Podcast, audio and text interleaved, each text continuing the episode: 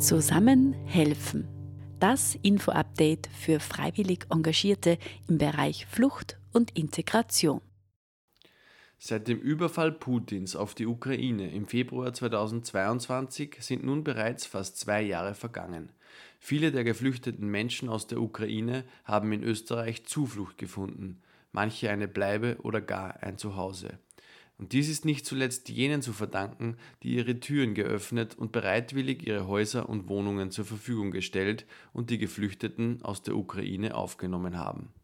Mein Name ist Jan Skoda und ich habe vergangenen Sommer Rosi und Rainer aus Walzell im Bezirk Ried im Innkreis interviewt, weil sie bei sich zu Hause eine aus der Ukraine geflüchtete Mutter und ihre 15-jährige Tochter aufgenommen haben.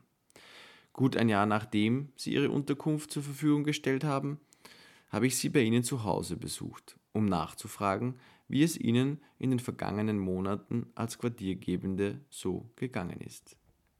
Hallo und herzlich willkommen zu Folge 35 des Zusammenhelfen Podcast.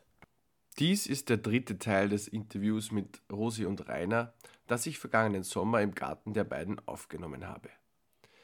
Da das Interview draußen stattgefunden hat, sind doch einige Hintergrundgeräusche wie Vogelgezwitscher oder vorbeifahrende Autos zu hören. Ich bitte daher um Entschuldigung. Im ersten und zweiten Teil habe ich mit Rosi und Rainer darüber gesprochen, wie Marina und ihre 15-jährige Tochter Veronika nach ihrer Flucht aus der Ukraine in Österreich aufgenommen wurden. Welche Herausforderungen sowohl die beiden nach ihrer Ankunft in Österreich als auch Rosi und Rainer als Quartiergebende zunächst überwinden mussten und wie sich das gemeinsame Zusammenleben über die Zeit so gestaltete. Im dritten und letzten Teil unterhalte ich mich mit Rosi und Rainer über die Grundversorgung, über die sogenannte Zuverdienstgrenze und ob die beiden eigentlich Miete erhalten. Zudem interessiert mich, was sich die beiden für die Zukunft von Marina und Veronika wünschen. Und dann wollte ich nur ganz kurz wissen, ey, weil jetzt haben wir schon ein bisschen über die Tochter noch gesprochen, jetzt würde mich, mich interessieren, wie, was, was macht die Mutter jetzt größtenteils? Besucht sie Deutsch, äh, Deutschkurse, beziehungsweise sie hätte prinzipiell auch die Möglichkeit, dass sie äh, arbeiten geht. Ähm, hat sie da Ambitionen oder klammert sie sich da schon noch sehr stark dran an, den, an die Hoffnung, dass sie bald zurückkommt? Ich, weiß, ich persönlich weiß es im Moment gar nicht, ob sie jetzt einen Deutschkurs besucht oder nicht. Äh, sie hat Deutschkurse besucht, aber mhm. die anscheinend nicht positiv sie hat zu mir abgeschlossen. Beim WFI, beim Wifi ist mhm. jetzt ja. nicht mehr beim BFI, sondern beim Wifi.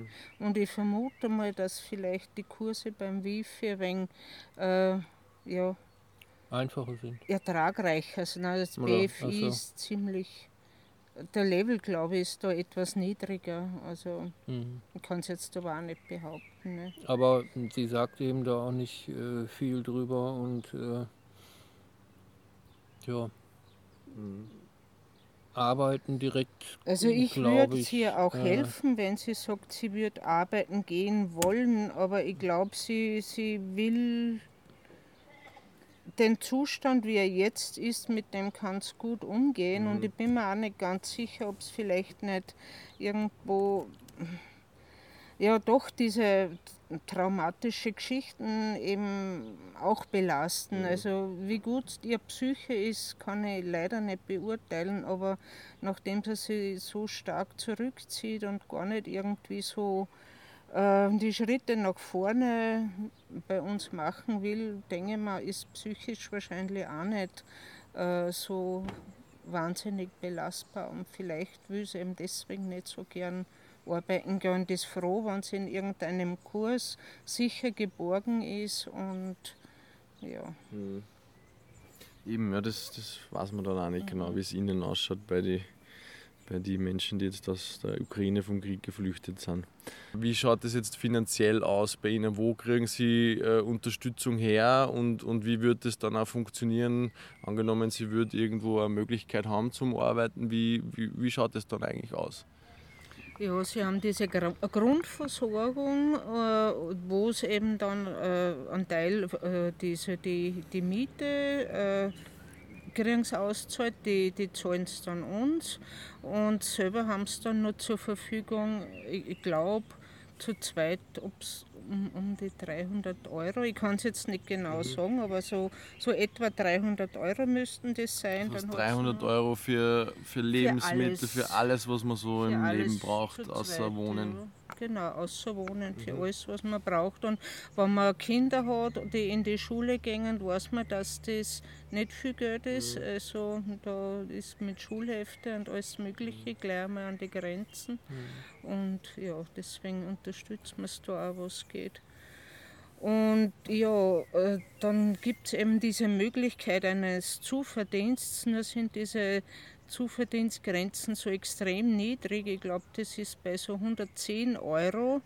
Und wenn es da drüber verdienen würde, dann wird diese Grundversicherung zur Gänze eingestellt. Das heißt, sie muss äh, einen Job haben, wo es dann einmal so viel verdient, wo es diese Miete und das, was jetzt an Lebensmittelgeld bekommt, äh, was das alles mehr äh, verdient und ich glaube, als Einstieg wäre es mit weniger Stunden eigentlich einfacher. Wenn ich mhm. sage, ich kann mit, mit 15, 20 Stunden irgendwo anfangen, äh, wenn sie das machen würde, steigt es wahrscheinlich schlechter aus, als wenn es jetzt gar nichts macht. Deswegen, ich würde es sinnvoller finden, wenn es diese Zuverdienstgrenzen an die Geringfügigkeitsgrenze anpassen, dann, dann können sie äh, irgendwo geringfügig arbeiten, sich was dazu verdienen und wenn es dann mal ein bisschen äh, ja, äh, hineingeschnuppert haben irgendwo und dann, dann können sie ja mehr arbeiten und dann kann man ja das immer noch einstellen, diese Grundversorgung. Wenn man sagt, jetzt geht wer Vollzeit arbeiten oder 30 Stunden. Ja, also ich kenne mhm. auch Fälle, wo jemand äh, nur 300 Euro oder was der verdient hat und dann ist dem alles gestrichen worden. Ne? Das heißt, rein aus einer finanziellen Situation aus, sie lohnt es sich für, für Erna gar nicht äh, wenig Stunden zu arbeiten, weil sie damit einfach das, das Geld, was sowieso jetzt äh, erhalten würden, dann äh, reduziert bzw. verlieren würden. Gestrichen oder es wird reduziert. Ja, ab, ne? Abgezogen auch, ja. ne, zum Teil. Ne? Genau. Also ja, jedenfalls bringt es finanziell für sie nichts. Ne? Außer dass sie eben dann eine Arbeit hätten. Ne? Mhm. Und es bringt erst dann was, wenn sie eine Vollzeitstelle hätten, wo es dann wirklich eben dann auch so viel verdienen, dass, sich, dass sie fürs Leben mehr hätten als jetzt. Ne?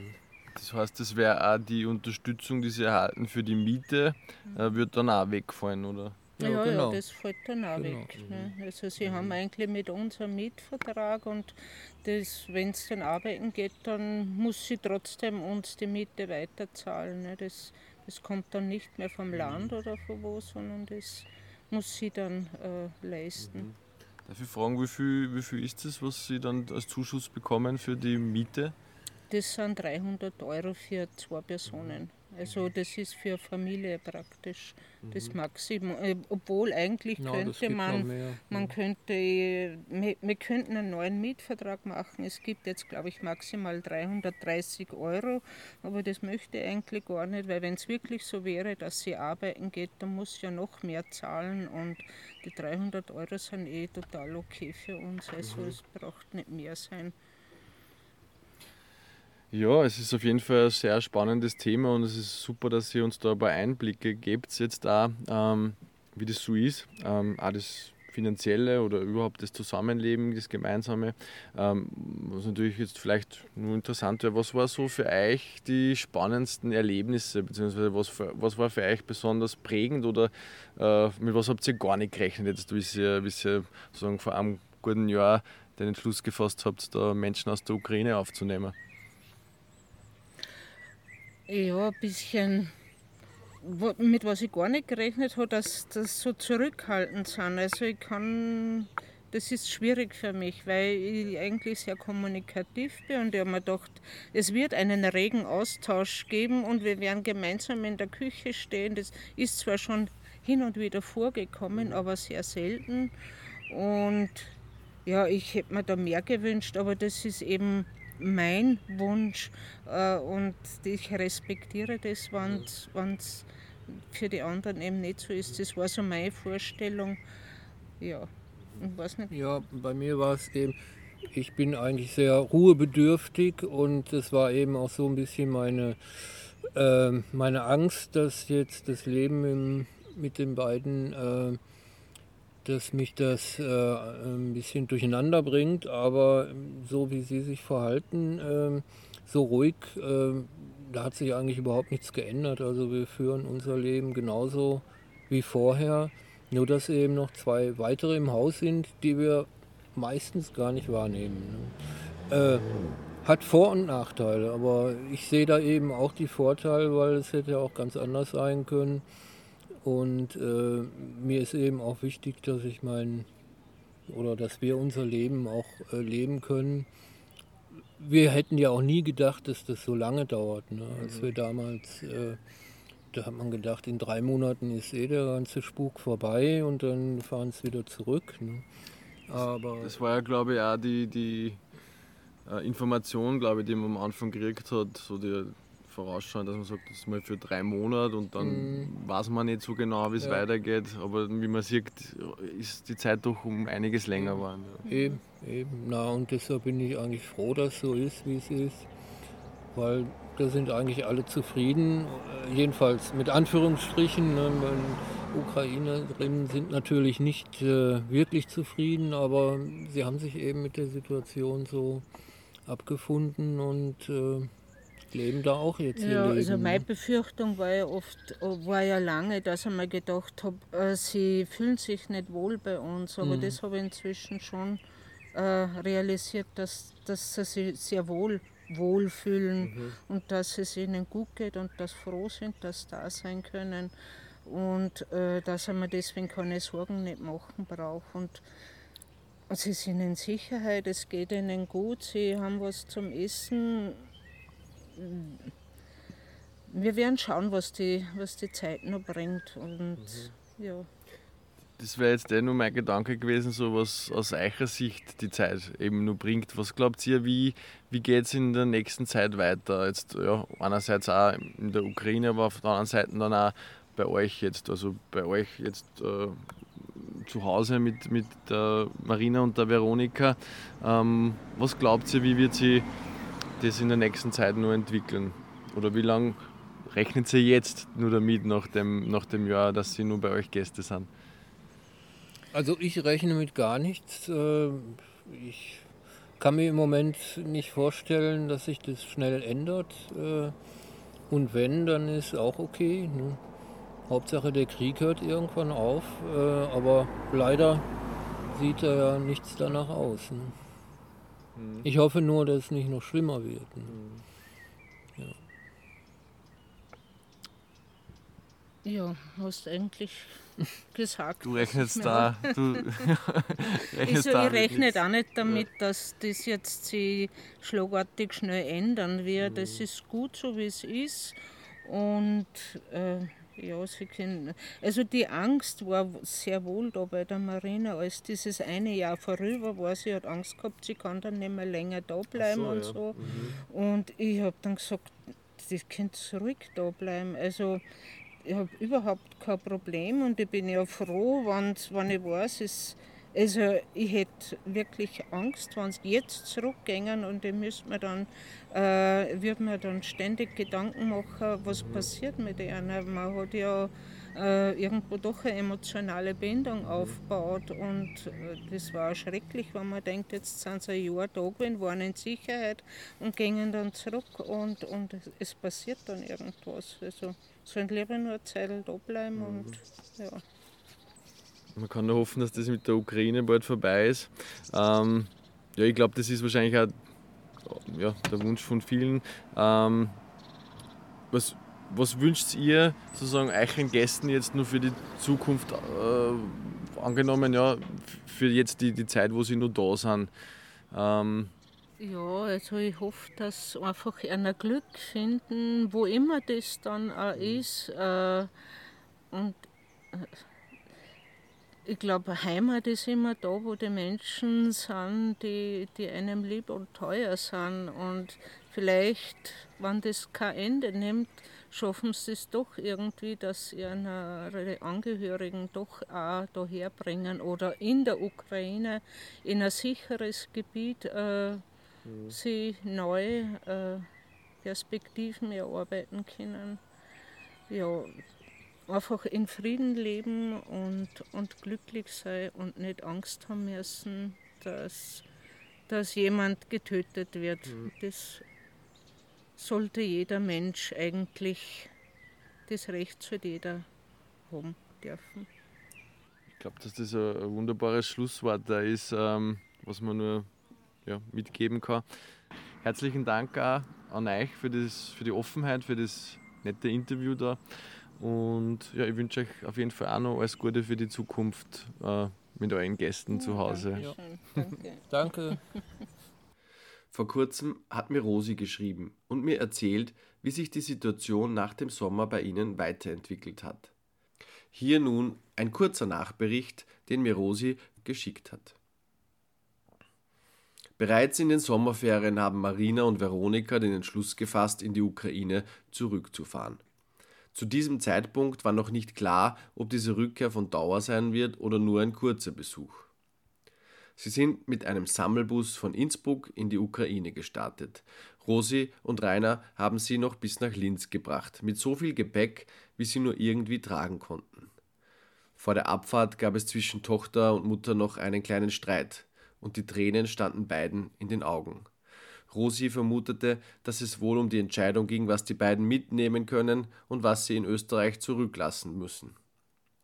Die Fahrt nach Linz war von großer Stille getragen. Keiner fand Worte. An der Haltestelle gab es eine letzte Umarmung. Rosi hat den beiden noch einen Schutzengel-Anhänger mitgegeben. Mit dem Bus sind Marina und Veronika bis Kiew gefahren und dann ging es mit dem Zug weiter nach Pokrovs ihrer Heimatstadt. Sie waren knapp drei Tage unterwegs. Es war eine anstrengende Reise, aber sie sind gut dort angekommen.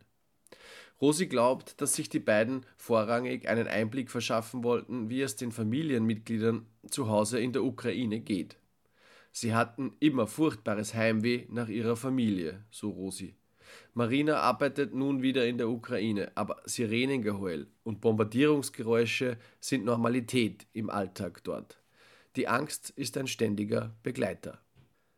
Rosi geht davon aus, dass Marina dann nicht mehr von der Ukraine weggehen konnte, da sie ihre psychisch schwer angeschlagene Mutter nicht im Stich lassen konnte.